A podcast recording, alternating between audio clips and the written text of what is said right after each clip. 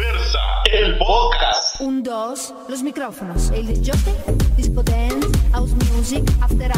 Ay, no, yo ya me adueñé de esa canción, se los juro, y espero ustedes en casa también. Bienvenidos otra vez a este Sin Peluca de los miércoles. Gracias por acompañarme, gracias por estar conmigo. Un besotote. La semana pasada fue un éxito total este nuevo programa de Sin Peluca, aquí despelucándonos para hablar de diferentes temas de diversidad y más, porque también vamos a tener invitados. Ahí les voy a estar contando que poco a poco vamos a estar invitando a personalidades de la cultura, no solo LGBT, sino general de Guatemala. Pero gracias, gracias. Un besotote. Y pues siempre empezamos con este dato de que hoy, hoy conmemoramos, y les voy a contar, y yo sé que me está viendo, espero que sí, madre, espero ya estés conectada.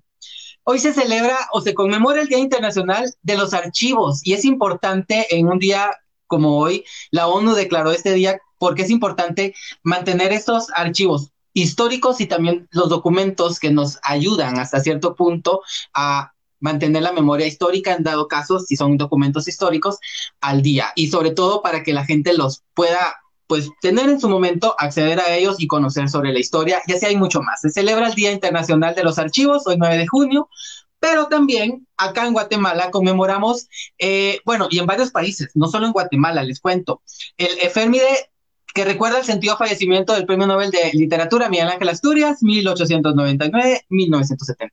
Así que a todas las personas que conmemoran el fallecimiento del Nobel de Literatura y a todos esos literatos, amigos literatos que también hemos tenido invitados e invitadas e invitades literatos acá en Guatemala, eh, perdón, acá en los podcasts, eh, les mando un fuerte abrazo porque también se conmemora o se menciona que es el Día de la Literatura Guatemalteca. Así que a todos los escritores, escritoras y escritores, muchas, muchas gracias por sus letras y por sus palabras. Pero bueno, les recuerdo, eh, pues, que hoy tenemos un tema muy interesante, ya lo habían visto en redes sociales, y era nuestros derechos, nuestros derechos como comunidad LGBTIQ.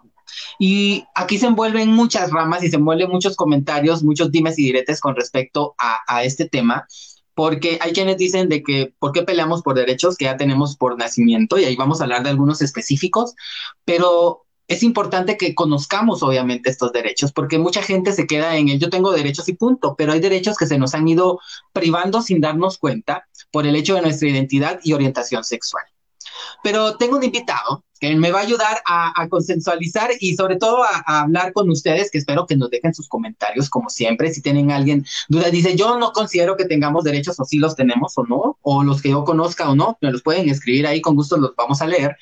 Pero con mi siguiente invitado vamos a tratar de tener esta conversación desde nuestras experiencias. Así que, sin más preámbulo, quiero darle la bienvenida a Cristian Ramírez, el Power Cree en redes sociales, en Instagram, un amigo quiero muchísimo, bienvenido nuevamente. ¿Cómo estás? Gracias, gracias, gracias. Ayer estoy muy contento de poder estar acá y bueno, pues eh, voy, a, voy, a, presumir que el segundo programa es, ¿verdad? De Sin Peluca. Segundo programa, segundo programa. ¡Eh!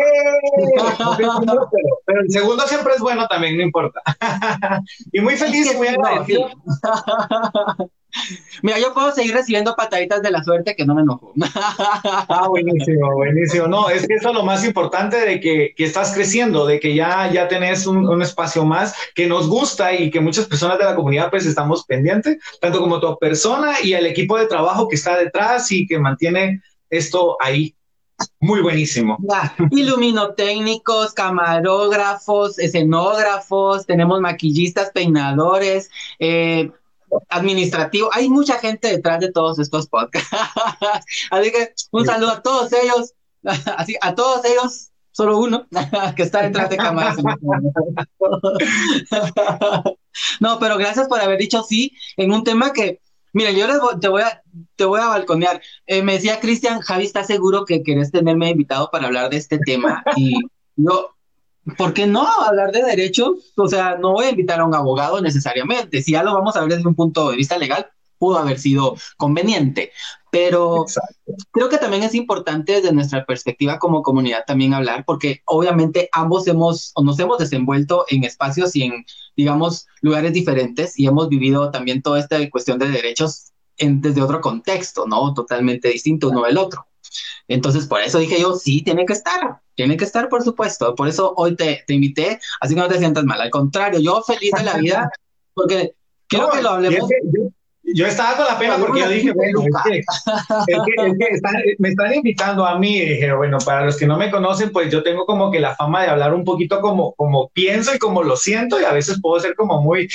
Y entonces yo dije, bueno, pero está bien, sí, los derechos se eh, bien lo decías, es algo que conocemos o no conocemos, hasta dónde los estamos haciendo respetar eh, y las opiniones de, de, de, todos cuentan, porque al final eso es lo que, lo que buscamos, que todos tengamos también derecho de expresar cómo nos sentimos y qué es lo que nos gusta. Así es. Y bueno, antes de empezar y entrar, les quiero recordar nuestras redes sociales a todos los que nos ven. Nos pueden encontrar en Instagram como Diversa Revista GT, en YouTube como Diversa Revista, Twitter como Diversa Medios, si no estoy mal. Sí, así están. Y también TikTok y Twitter. Ah, perdón, en YouTube también como Revista Diversa. Así que estamos en todos lados, ya. En Spotify, por supuesto. Si ustedes quieren escuchar, van en el carro. No. Miren, ahora que hay tráfico por las lluvias en las tardes, métanse a Spotify y búsquenos como Diversa el podcast. Ahí tenemos todos los programas, todos los programas de la semana también, invitadísimos a vernos desde ayer. Empezamos con nuestros podcasts con El Radar, hoy sin peluca, mañana quién le importa y género de identidad, creo que si no estoy mal, si no me equivoco, los días viernes. Así que estén pendientes de nuestros programas. Pero bueno. Entramos de lleno al tema de hoy sobre nuestros derechos y uno de los derechos universales oigan, porque eso no es un derecho en la Constitución de Guatemala, tomando en cuenta que estamos en Guatemala, sino uno de los derechos eh, que es importante y se adentra, ¿no? Dentro de todo este contexto es uno que está en el artículo 3 de nuestra Constitución de Guatemala. Y se los voy a leer tal cual aparece en la Constitución, para que entremos en contexto, porque a veces pensamos que no, y es el famoso derecho a la vida. Y digo famoso porque es un derecho universal de entrada. O sea, no es un derecho que tenemos que pelearlo, sino es un derecho que ya, de nacimiento, seres humanos consideramos, bueno, tenemos ya el derecho a la vida. Y este artículo 3 dice derecho a la vida. Dice, el Estado garantiza y protege la vida humana desde su concepción, así como la integridad y la seguridad de la persona. O sea, nosotros tenemos el derecho a la vida de entrada, desde el hecho de nacer tenemos ese derecho a vivir. Ha habido una, pues, digamos, disyuntiva con este punto, porque obviamente aquí sería meternos a otro tema, pero hay quienes consideran de que se priva de cierto modo este derecho cuando se permite hasta cierto punto eh, la cuestión del aborto, pero no vamos a entrar en ese tema, sino dentro de nuestra comunidad muchas veces se nos priva este derecho. Y viene el artículo 4 con otro que menciona la libertad e igualdad aquí hay algo que, yo considero que la libertad es un, algo muy importante y también va a, unido, ¿no? al, derecho a la vida. Pero, Cristian, ¿tú cómo ves este, este derecho que muchas veces ni, siquiera nosotros como comunidad lo sabemos o lo consideramos?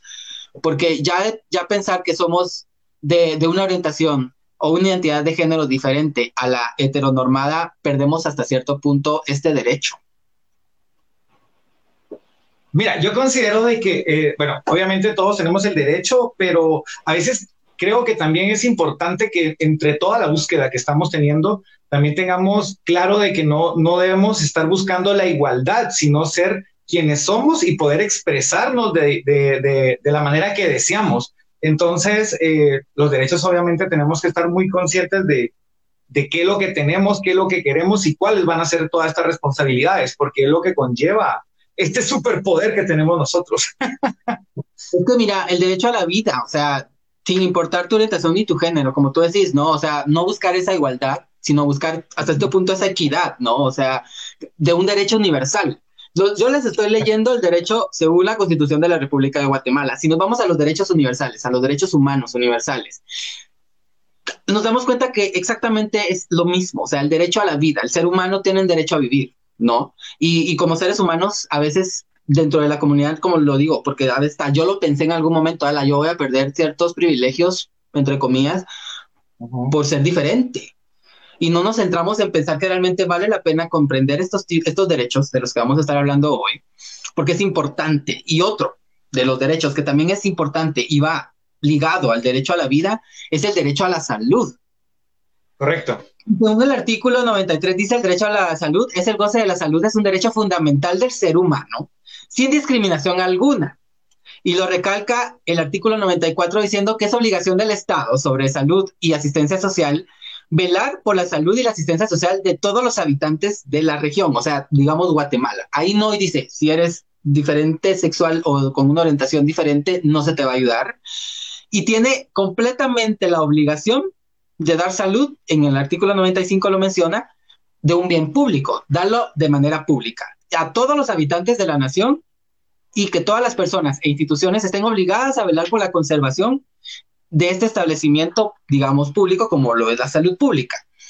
Aquí hay otro punto que también como comunidad creo yo que ay, a veces también sentimos que nos privamos de este derecho porque nos damos cuenta, por ejemplo, con las personas trans, ¿no? O con personas VIH positivo, que de alguna manera por esta orientación o por ser distintas físicamente, a veces se les ha privado, no a veces, yo creo que casi siempre, ¿no? Se les priva de este derecho, que es la salud, que es un derecho universal, como lo menciona también nuestra constitución. Entonces, es, complicado hablar de salud cuando primero el Estado no nos da este derecho al 100% cuando tiene la obligación en el artículo 95, donde se menciona que tiene la obligación de darnos asistencia pública, ¿no? Vamos a un lugar público a querer asistencia, no se nos da porque nuestra apariencia física es distinta o porque consideran que una persona con VIH positivo tiene que ir a otra, a otro, digamos, a otro establecimiento o a otro lugar que sea específicamente para el caso y obviamente se sufre discriminación. Yo no sé si tú conoces algún caso al respecto con este tema de la salud. Fíjate que precisamente yo, eh, bueno, yo te dije, puedo ser un poco controversial también. Yo creo que en ese tema yo te voy a decir, he tenido experiencia en salud porque anteriormente yo estuve trabajando en el área de prevención sexual en la comunidad donde veíamos prevención ITS y VIH. Y yo te voy a decir algo, la atención que se le brinda hoy, hoy en día a, los, a las personas de la comunidad, sean gay, lesbianas, lo que sea, para mí es muy, muy integral media vez tengas un acompañamiento y se pasa a dónde ir. Que yo creo que el problema en Guatemala no va a ser el trato que te den por tu orientación o por tu, por tu identidad sexual, sino va a ser por la educación que las personas están teniendo para poder brindar estos servicios. Algo que para mí creo que se ha salido de contexto porque, bueno, yo voy a, a abogar de ambas partes sin decirte de que aún siendo heterosexual vas a pedir salud pública y te van a mandar por un tremendo balde de, lo que tenemos en Guatemala, en el gobierno. Entonces, es muy difícil poder decir de que la parte de la comunidad sí es eh, mal atendida o no la tiene. Te digo, hoy en día los servicios que nos están prestando a las personas de la comunidad que estamos viendo el área de prevención, bueno, cuando la veía yo, eh, es muy buena. O sea, te puedo asegurar de que el servicio que te van a brindar estas personas es muy, muy acorde. Ya hay una orientación. Yo hace 10 años tuve, eh, tuve que realizarme un examen VIH o hace más de 12 años. Yo tenía la menoría de edad y te lo juro que faltó que el padre llegara a exorcizarme. Ahora no pasa esto, ahora ya no pasa esto, ahora vos querés información y te la dan y la tenés. Yo lo que siento que, que tenemos que ver aquí es la educación que se le está dando a las personas que son servidoras públicas para poder tener un trato hacia las personas de la comunidad. Y eso se genera a través de la educación, algo que desde un inicio en nuestro derecho no lo tenemos. No tenemos una educación integral para que nos pueda dar y pedir y exigir una educación al momento de tratarnos en el área de la salud. Mira, algo que, mencionabas, ¿no? Una educación integral, que ese es el siguiente punto que vamos a hablar sobre la educación, pero también algo que tocaste que es muy importante es ese acompañamiento que se le está dando a las personas. Como tú dices, tal vez hace unos 10 años o hace 5 años, más reciente, no existía ese acompañamiento. Primero, o sea, obviamente si eres una persona trans y vas, o ibas a un lugar, o ibas a ser discriminado de entrada. Pero si tienes ese acompañamiento y tú tienes la educación de saber hacia dónde dirigirte y las personas que van a estar en ese lugar van a saber cómo dirigirte, creo que obviamente se va facilitando de alguna manera. Obviamente aún nos falta mucho por construir, porque después de todo, todavía hay, algunas asperezas que no terminan de, borrarse, ¿no? Hay, hay, personas que aún a pesar de tener esta educación siguen mezclando sus, sus ideas, digamos, o esas ideologías religiosas que no les permiten después de todo llevar su trabajo, obviamente, de manera eficaz, porque también ahí hay un punto que, también vamos a tocar más adelante. Pero hablábamos también, el siguiente punto es la educación. Y dentro de comunidad, dentro de la comunidad, de alguna manera, y te lo digo porque he conocido a muchas personas que se han privado de seguir sus estudios por el hecho de ser de una orientación diferente, de una identidad diferente. Y es bien complicado. ¿Por qué? Porque la educación viene, como digo yo, aparte está la educación integral, aparte está la educación académica. Y en esa educación integral, que debe ser mezclada con también la sexual, creo que es importante que si nosotros estamos construyendo espacios como este o como otros, donde se habla abiertamente de la sexualidad y de la orientación, podamos cambiar desde nosotros, podamos construirnos y desconstruirnos desde nosotros. ¿Por qué? Porque eso nos va a permitir en algún momento nosotros ser quienes acompañemos a estas personas que necesitan esta ayuda, obviamente basados en la educación. Y es quiero leer esto, que dice el artículo 71 de la Constitución de Guatemala, dice derecho a la educación, se garantiza la libertad de enseñanza y de criterio a docente. Es obligación del Estado proporcionar y facilitar educación a sus habitantes sin discriminación alguna.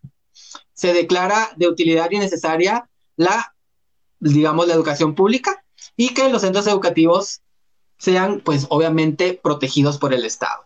¿Qué es otro punto que también a veces la educación en Guatemala es muy, ay, ¿cómo decirla? por no sonar grosero, por no decir... y es un mojón. es un mojón. sobre todo la, la, educación estatal, ¿no? La, o sea, el Estado no, no, nos, no nos ayuda y sobre todo con todos estos contextos en los que se meten estas ideologías, ¿no? De, de, de pues ya religiosas y morales y de ética, donde no se habla de sexualidad, que es muy importante. Creo que también eso no, no nos ayuda a nosotros, si somos estudiantes, como al, al, profesor o al docente, a entender, porque muchos, yo tuve una experiencia hace mucho tiempo que estaba estudiando alguien conmigo en carrera, eh, en diversificado, y era muy femenino, y lo molestaban mucho, y los maestros no lo apoyaban, sino al contrario le decían, o bueno, incluso sus papás se lo dijeron, que tenían que llevarlo con un psicólogo porque su manera de ser era diferente y que por eso atraía esas burlas y por eso atraía, o sea, de los primeros que se paró yo, obviamente, pero decía yo, no puedo creer que estén pensando así los docentes, o sea, que los maestros piensen así, o sea, desde ahí también nosotros tenemos que empezar a construir. Hay programas ya, conozco algunas personas que están trabajando desde las escuelas, desde los colegios privados también sobre la sexualidad y todas estas, estos, digamos, estas ramas, porque a veces también hablar de sexo, la gente piensa que hablar de, de sexualidad o hablar de sexo, en, digamos, en, en contexto de educación, es inducir a que los jóvenes practiquen, ¿no? Relaciones sexuales digamos, digamos así, promiscuas o en una edad muy temprana. O sea, mí para la gente que piensa así es porque lo hizo. O sea. Claro, es que eso te iba a decir precisamente, que yo creo que nuestra generación, la que está ahorita en Guatemala, venimos un poquito atrasados, pero qué bendición, ya estamos en eso. Ya nosotros tenemos una mentalidad donde, por ejemplo, yo con, mi, con mis, eh, bueno, parientes que son más pequeños que yo, he tenido la oportunidad de poder expresarles qué es lo que pasa, cómo se siente, y no, no importa, mi hermana está abierta que se pueda tener una, una conversación, está muy bien. Pero te iba a decir algo muy importante que dijiste, es de mantener la educación y que los docentes te manden a hacer esto. O sea, hello, yo desde ahí veo que la, la educación en Guatemala solamente la queremos dejar para que sigamos siendo el proletariado de que les esté trabajando a toda la comunidad y no nos educan ni a los maestros, ni a la, bueno, en este caso, ni a las personas que van a seguir enseñándonos para que la educación vaya evolucionando. O sea, en Guatemala la educación no es dinámica. La educación es un pensum que está desde hace no sé cuántos años, que todavía creo que entras a primaria y seguís haciendo eh, Popol Buffy, el barbuchín y toda esta vaina, que no, que, o sea, que no es que no sea necesario, pero es que necesitamos implementar nuevas herramientas que nos estén educando para ser profesionales integrales desde un inicio, porque yo creo que lo que nos falla ahorita es que muchas personas nos hemos sentado a esperar a que los jóvenes sean el cambio. Momento, los jóvenes de ayer somos los el presente de ahorita. ¿Qué estamos haciendo? Bueno, habemos personas que sí nos educamos, pero hay otras personas que se quedan con eso. Entonces la educación no nos va a avanzar, la salud no nos va a avanzar, vamos a ir la misma la misma, la misma. Y es complicado, como tú dices, si no se, se empieza también desde los docentes, si no se empieza desde, desde esos núcleos, ¿no? Que dan también ese, hasta cierto punto eh, esa educación y que deben ser los que también, porque, ay, es, es complicado de alguna manera. Eh, yo, yo me pongo en el, en el papel del papá, porque hay que ponerse en el papel del papá. ¿Cómo le vas a hablar de sexualidad? ¿Cómo le va a hablar a alguien ajeno a mi familia o a mi núcleo familiar, a mi hijo? De sexo, de, de sexualidad, de identidad de género. Pero tampoco yo como papá me permito conocer al respecto, ¿verdad? Y, y, yo creo que también desde ahí también hay un problema porque a veces también le dejamos a los maestros o a los catedráticos eh, toda esa carga. Que... Pero desde casa nosotros podemos hablar. Mira, algo tan simple que yo lo he dicho desde siempre.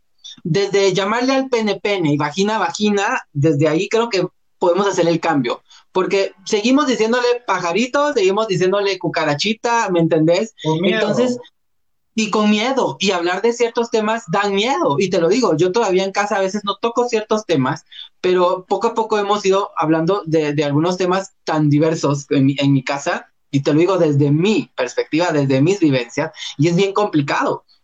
Pero si no te permites hablar las cosas claras como son en casa y hablarle a tus hijos, ¿no? Como padre y decirle claramente, es así, esto es así, esto es así, afuera van a aprenderlo de una manera errónea, con cierta maldad, con, con, otro tinte un poco menos, eh, digámoslo, eh, ay, no sé cómo decirlo, tal vez un, hasta, hasta cierto punto negativo, ¿no?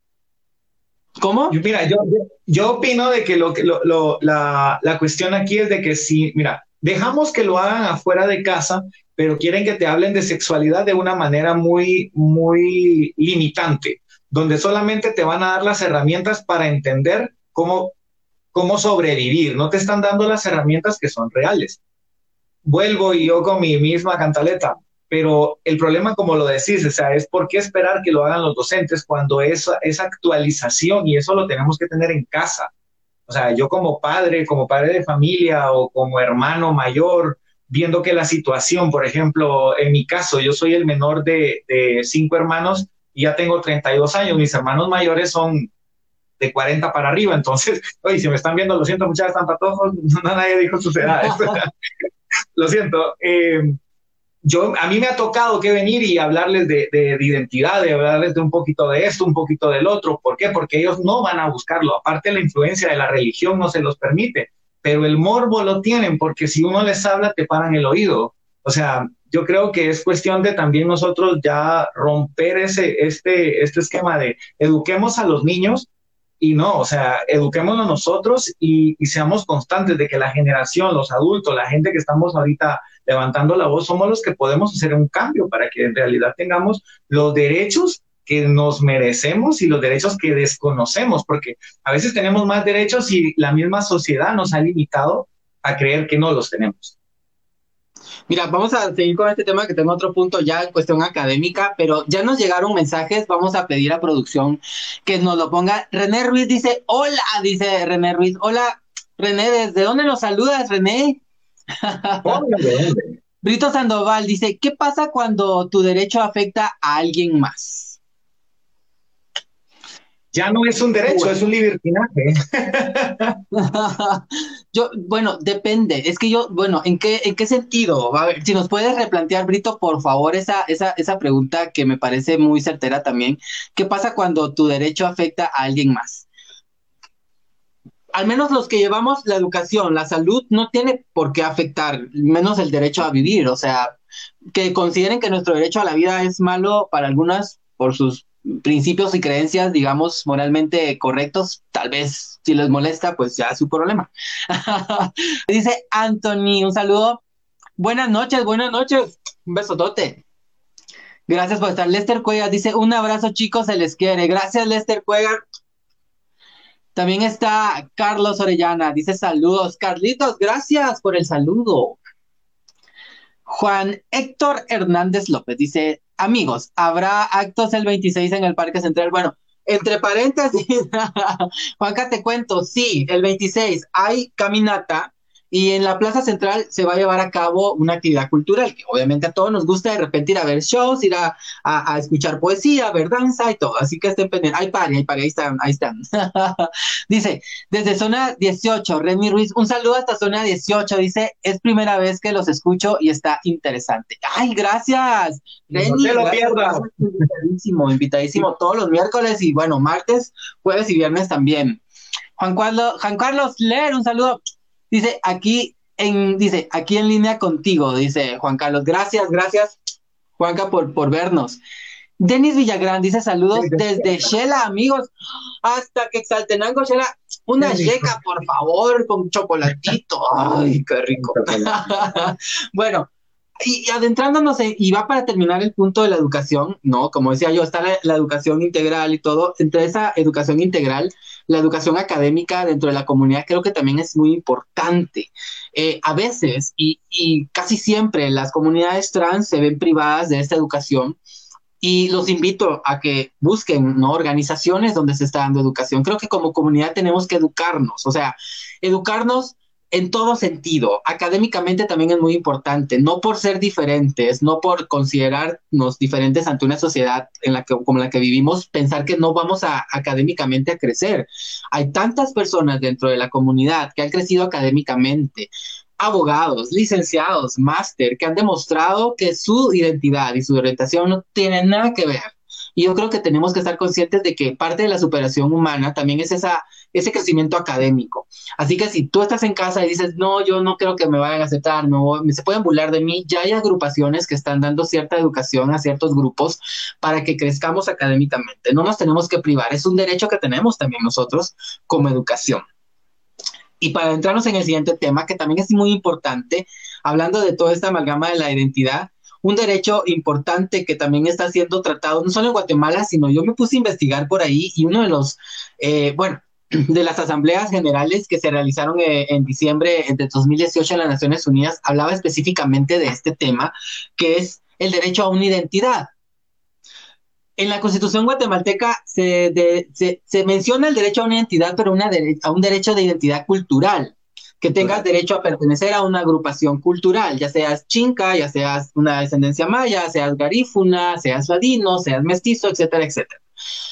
Pero eh, la Organización de las Naciones Unidas ha venido entablando desde el 2008 un programa para hacer estudios específicos, y no desde el 2008, sino viene desde el 72, donde empezaron a construir ese tipo de, de situaciones por medio de algunas agrupaciones sociales que están generando este desenvolvimiento sobre la identidad de género, porque también es un derecho.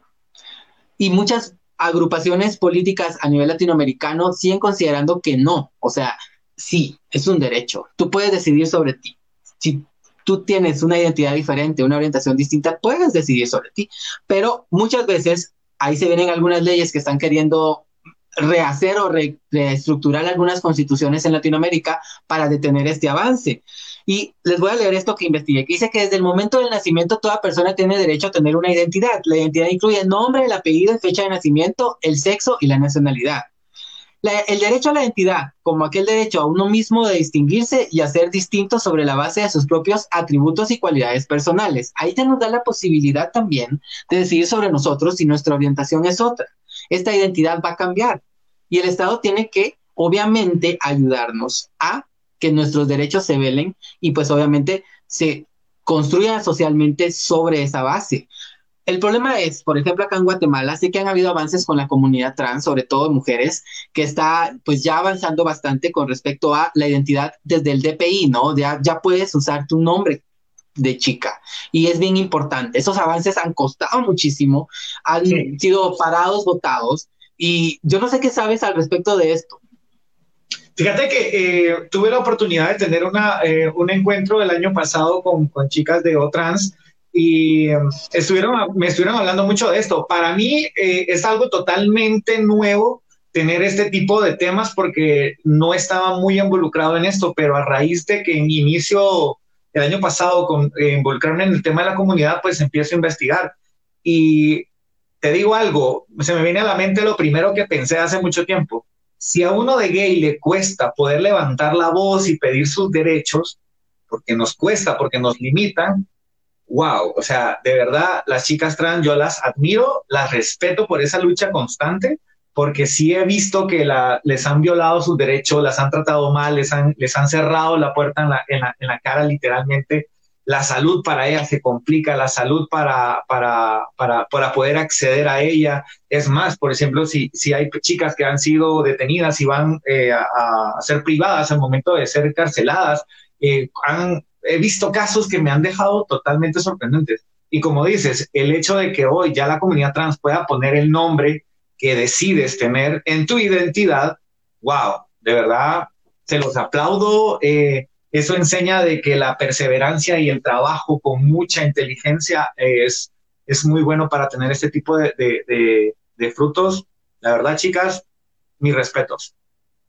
Y mira, son avances que, que, no solo acá se están viviendo, hay otros lugares donde es mucho más fácil, ¿no? Eh, hacer este cambio de, de identidad, que después de todo, como te digo, se menciona eh, en esta Asamblea de las Naciones Unidas, pero que ha sido muy difícil. No, o sea, de entrada en Guate nos cuesta todo, como tú lo dices, ¿no? El hecho de ser eh, gay o, de, o, o, o, decirle al público soy gay, desde ahí ya empezás a, a, cerrarte puertas. Ahora ya dar un paso mucho más fuerte, decir, bueno, soy trans, es otro cerrón de puertas y, y, es bien difícil. Y tantas anécdotas e historias de personas trans que, que, conocemos, desde el hecho de ir a un banco a cambiar tu cheque de pago por un servicio y no presentar el DPI, digamos que físicamente no te representa, o sea, desde ahí empieza un problema, aunque vayas con cartas, aunque llegues con una, con, con algo legal, ¿no? Que, que, te respalde ese, ese cambio de, de, de este cheque o este pago, o, ir a otros lugares, ¿no? También poder solicitar algunos servicios que son tan básicos después de todo como un crédito para poner un negocio, o sea, privarte de eso por, por el hecho de, tu identidad, creo que también es importante que considerar, ¿no? Que haya, han habido avances, pero van demasiado lentos, o sea, y viene también desde todos, ¿no? Desde comunidad, o sea, son derechos de todos, todas y todes, y es bien difícil porque a veces nos cerramos en que, bueno, si yo como gay pues puedo salir a la calle y me va, me pela, pero no, es algo que nos va a afectar a la larga a todos, porque puede llegar un punto en que si tú te consideras o tú abiertamente llegas a decir que eres homosexual y, no, y te van a privar de esos derechos que tienes, o de estas, no, de poder sacar un préstamo, de poder poner algo a tu nombre, de poder comprar algo, vas a empezar a tener problemas y no, no, no lo pensamos porque no nos ha llegado. O sea, ¿qué va a pasar el día que digan, todo homosexual está privado de, o sea, nadie va a decir qué es. y nadie va a hacer.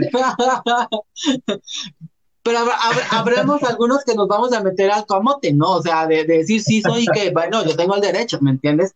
Pero hasta que no lo vivamos. Pero las comunidades que están peleando por su identidad también están sufriendo y sufren el doble que nosotros. Y tenemos que también ser bastante, ¿cómo decírtelo? Eh, empáticos con ellos para también apoyarlos y apoyarlas y apoyarles, porque es importante como comunidad crecer en este sentido. Y te voy a leer esto que, que mencionaban eh, en la Asamblea Nacional de las, de las Naciones Unidas, condenaban y, y la violencia y el acoso a la discriminación, a la exclusión, la estigmatización y el prejuicio basado en la orientación y la identidad de género.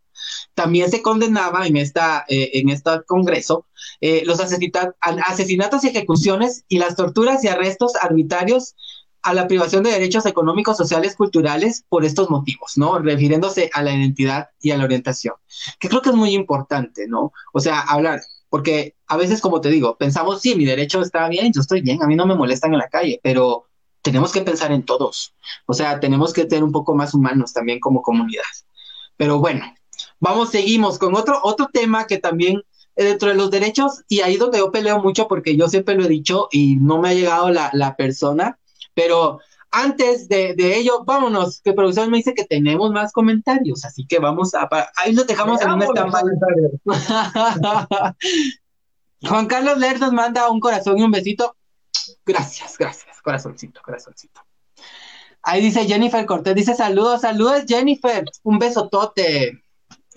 Quique dice, ya vine a verlos, por favor, ya era hora, ya era hora de que se acercara a la señora productora. Mi mamá me dice saludos y bendiciones, Javi y Cristian, gracias, madre. Ahí está en la otra habitación, aquí a la par está. ah, no, dice Mariana, un corazón. Mariana Monterroso, manda un corazoncito. José López dice saludos, me encanta que ya estén haciendo este tipo de programas en Guate. ¿Verdad que sí, José? Es que es importante, es importante hablar de muchos temas. Y bueno, retomando el tema que, que, como he dicho yo, hasta que no me llegue el anillo, no, no pensaré diferente, pero yo siempre he dicho que yo no me pienso casar, pero sí apoyo el matrimonio igualitario. Apoyo a las personas que se han casado, apoyo a las personas que ya están por casarse. Tengo amigos que, por cierto, a un compañero de trabajo, Torrené Félix, ya está comprometido. Lola, Lola Vázquez, también la Lola ya está comprometida. Tengo otro par de cuates que también ya están y me encanta, me encanta. El problema es que no, no, aquí no se puede. Y, y aquí viene otro contexto donde también se sigue metiendo mucho la ideología religiosa, porque enmarcan todo esto en un contexto religioso hace unos días en, en, mi otro trabajo, no voy a decir dónde, que hacen, los que me conocen ya sabrán dónde fue, hablábamos sobre este tema de, del matrimonio igualitario y me decían, ¿vos qué pensás del matrimonio? Y yo les digo, pues mira, yo no creo, yo no, no creo en el matrimonio porque yo no pienso casarme, pero sí considero que es importante que se pueda dar una, un matrimonio legal, LGBT, digámoslo así, o diverso, o en personas homoparentales o, o, o, dos personas del mismo sexo. ¿Por qué? Porque hay una cuestión legal que es importante y es algo que muchas veces cuando lo vemos desde un punto de vista religioso, donde se tiene que casar una mujer y un hombre, ¿me entiendes? Se pierde, se pierde lo legal, digámoslo así.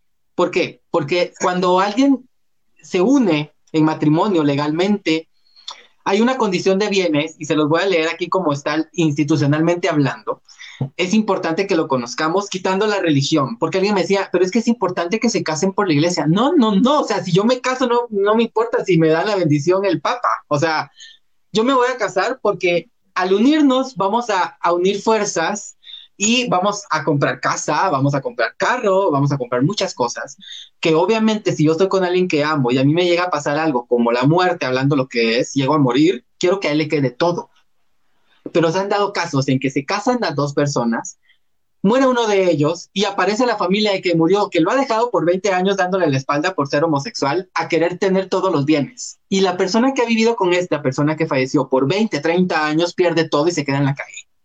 Porque no hay algo que legalmente lo respalde. ¿Por qué? Porque la familia aparece a quererlo. Entonces, de, en ese punto es donde yo digo, apoyo el matrimonio igualitario.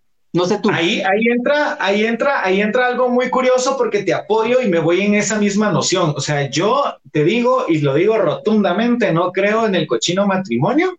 ¿Por qué? Porque es una base que ha hecho una sociedad religiosa, económica, donde están peleando los bienes y que el hombre puede heredarle solo a quien quiera, o en este caso a la mujer, o ver cómo lo reparte. O sea, yo no me voy a casar nunca porque todos creen que el matrimonio es eso, vestirte de blanco e irte al altar momento. O sea, yo me puedo unir a mi pareja, puedo tener un, ritual donde nuestras energías se unan para poder ser uno mismo, un pacto de amor, un juramento, lo que, que, que se les, les ocurra. O sea, puedes casarte de esa manera y mil maneras, porque yo conozco mucha gente que no tuvo una boda religiosa y hoy por hoy son matrimonios más sólidos que uno que sí la tuvo. Entonces, la bendición viene de quien tú quieres o desde el, desde el Dios que tú creas o de la manera que te vaya a hacer a ti un amor hasta cierto punto consensuadamente feliz, ¿me entiendes? Entonces, para mí, yo me puedo casar mañana, eh, una ceremonia muy hermosa, maya, algo, no sé.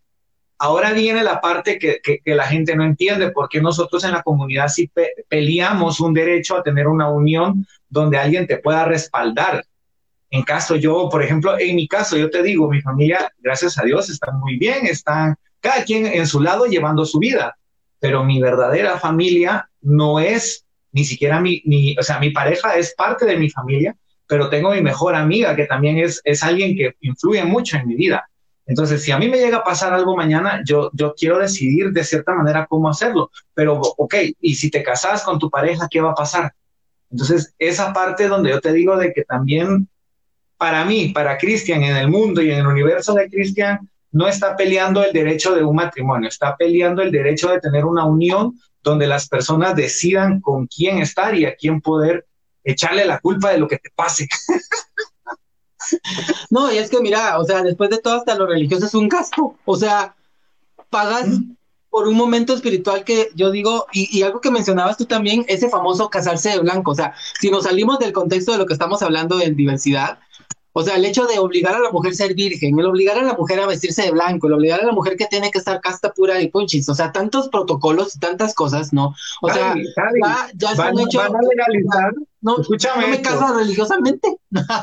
hago Van mi a- ceremonia maya, hago mi ceremonia hindú, no sé, me voy a la playa a tirar un ramo al, al mar y se lo ofrendo a Poseidón, no sé. Me, me tomo una ayahuasca y nos abrazamos toda la noche y a ver con quién amanecemos.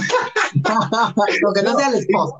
No, pero lo que tú decías, obviamente lo legal, eso es lo que, lo que nosotros luchamos. ¿Verdad? Y, y, tenemos que seguir luchando porque es un derecho. Y yo te digo porque he tenido la oportunidad de conocer personas que han perdido a sus parejas de 20, 30 años y lo han perdido todo porque llega la familia a quitarles todo. Entonces es muy complicado. ¿verdad? Y yo por eso creo que es lo importante. Y, y se da hasta incluso en las familias heterosexuales, o sea, es también, o sea, solo hay una unión libre, muere uno de los dos y le quitan al, al otro todo porque no hay algo legal. Entonces es bien complicado. Correcto. Mira, si, no, si no, vamos, a, vamos, a vamos a implementar algo que el otro día con una amiga que, que, es abogado le estaba diciendo precisamente de este tema. Le digo, mira, le digo yo, lo que yo voy a hacer, porque me voy a casar, yo sí voy a casar, me voy a hacer mi, mi ceremonia y todo eso, algún día, lo va a pasar. Eh, yo lo que voy a hacer es que cada vez que compremos un bien, le digo yo, voy a estar actualizando mi, mi ¿cómo se llama esto? Mi, ay, cuando te mueres dejas hecho tu testamento. Tu testamento. Entonces, cada vez que compremos algo, voy a hacer el testamento. A nuestro testamento se agregan los bienes y que en caso de no sé qué, le digo, pum, listo. Y me dice, pues mira que podría ser una solución. Me dice, le digo, no, pero el chiste es de que puedas hacerlo y que la ley te apoye y te dé el respaldo que debe de tener. O sea, no solamente inventarte algo y tener que, como lo que se hace hoy, o sea, buscar las tangentes para ver dónde la, la, la ley te da un espacio para poder convertir eso. O sea, ni debería existir eso como obligación debería de existirlo ya y simplemente un derecho que todos como humanos tenemos.